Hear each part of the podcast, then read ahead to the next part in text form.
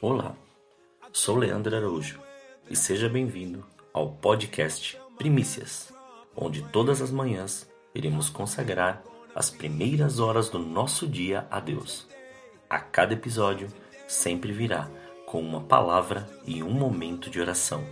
Desfrute deste tempo com Deus e que Deus continue te abençoando grandemente.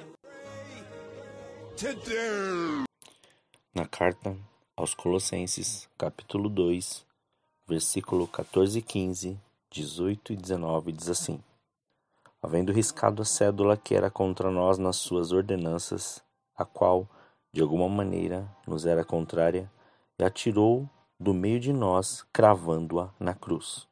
E despojando os principados e potestades, os expôs publicamente, e deles triunfou em si mesmo.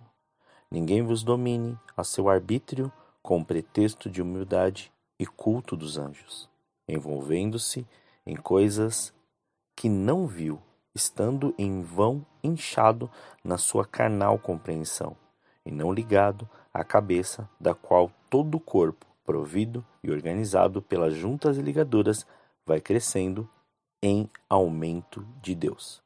Você já deve ter passado por isso, sabendo que tem muito mais coisa para fazer quando você começa a fazer, parece que tem um bloqueio, algo que te impede de ir além, alguma coisa que limita seu potencial, limita seu crescimento e retém seu amadurecimento espiritual.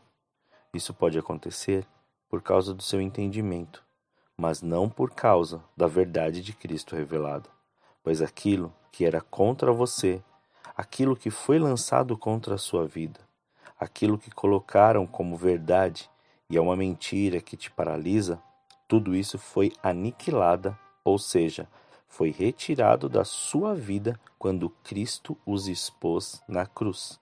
Você só tem que reconhecer e ordenar que saia. A cruz é símbolo de morte, mas foi ali que Cristo nos reconciliou com Deus. Foi ali que Cristo venceu os principados e potestades. Foi ali que Cristo mostrou como vencer a morte.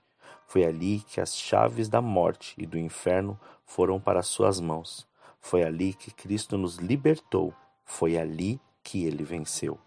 A cruz nos conduz a uma vida de renúncia, a uma vida de entrega, de reconhecimento, de obediência, de liberdade, de libertação e de presença. Ali Cristo quebrou uma das maiores armas usadas pelo inimigo da nossa alma para roubar nosso entendimento, nossa intimidade e nossa liberdade. A religiosidade. A falsa doutrina que é mais orientada e conduzida por preceitos humanos e não pelo poder do Espírito Santo de Deus. Sendo assim, temos que pensar na continuação da carta aos Colossenses, no versículo 20 e 23 deste capítulo 2.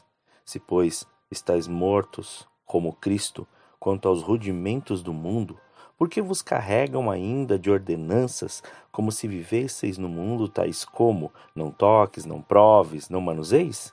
As quais todas perecem pelo uso, segundo os preceitos e doutrinas dos homens, as quais têm, na verdade, alguma aparência de sabedoria, em devoção voluntária, humildade e em disciplina do corpo, mas não são de valor algum senão para a satisfação da carne.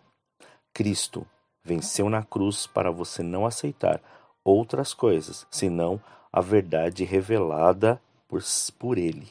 Assim que ressuscitou, seu nome foi colocado sobre todo nome, e todo joelho se dobre em sua presença. Portanto, Deixe de viver o medo, deixe de viver a insegurança, deixe de viver a amargura, a angústia, a ansiedade e comece a desfrutar dessa libertação, dessa paz e desse amor. Porque o perfeito amor, ele lança fora todo medo. Cristo te deu autoridade, ousadia e autonomia para ser mais que vencedor. Desfrute desse amor que lança fora todo medo e comece a viver esse novo tempo de intimidade, conhecimento, sabedoria e direção do Espírito Santo de Deus. Oremos. Senhor, nós te louvamos e te agradecemos por esse dia. Graças nós te damos pelo Senhor já nos ter concedido mais essa oportunidade de desfrutarmos do seu amor. Consagramos esse dia, consagramos a nossa vida, consagramos a nossa família, consagramos aquilo que o Senhor nos deu, fruto, Pai, no, das nossas mãos, do nosso trabalho, consagramos diante do seu altar, para que se cumpra e se estabeleça cada dia mais o seu querer. E se há, Pai, algum caminho mal em nós, esquadrinha o nosso coração.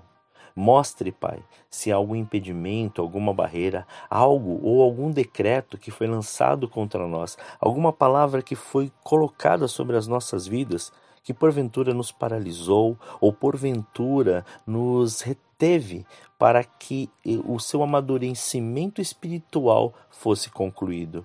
E Pai, nos mostre para nós podermos quebrar todo este mal, quebrar tudo isso que até hoje estava nos impedindo, mas que a partir de agora nós sabemos que ali na cruz o Senhor venceu e nós somos sim mais que vencedores e não precisamos ficar carregando nenhum tipo de jugo a não ser aquilo que o Senhor preparou para as nossas vidas.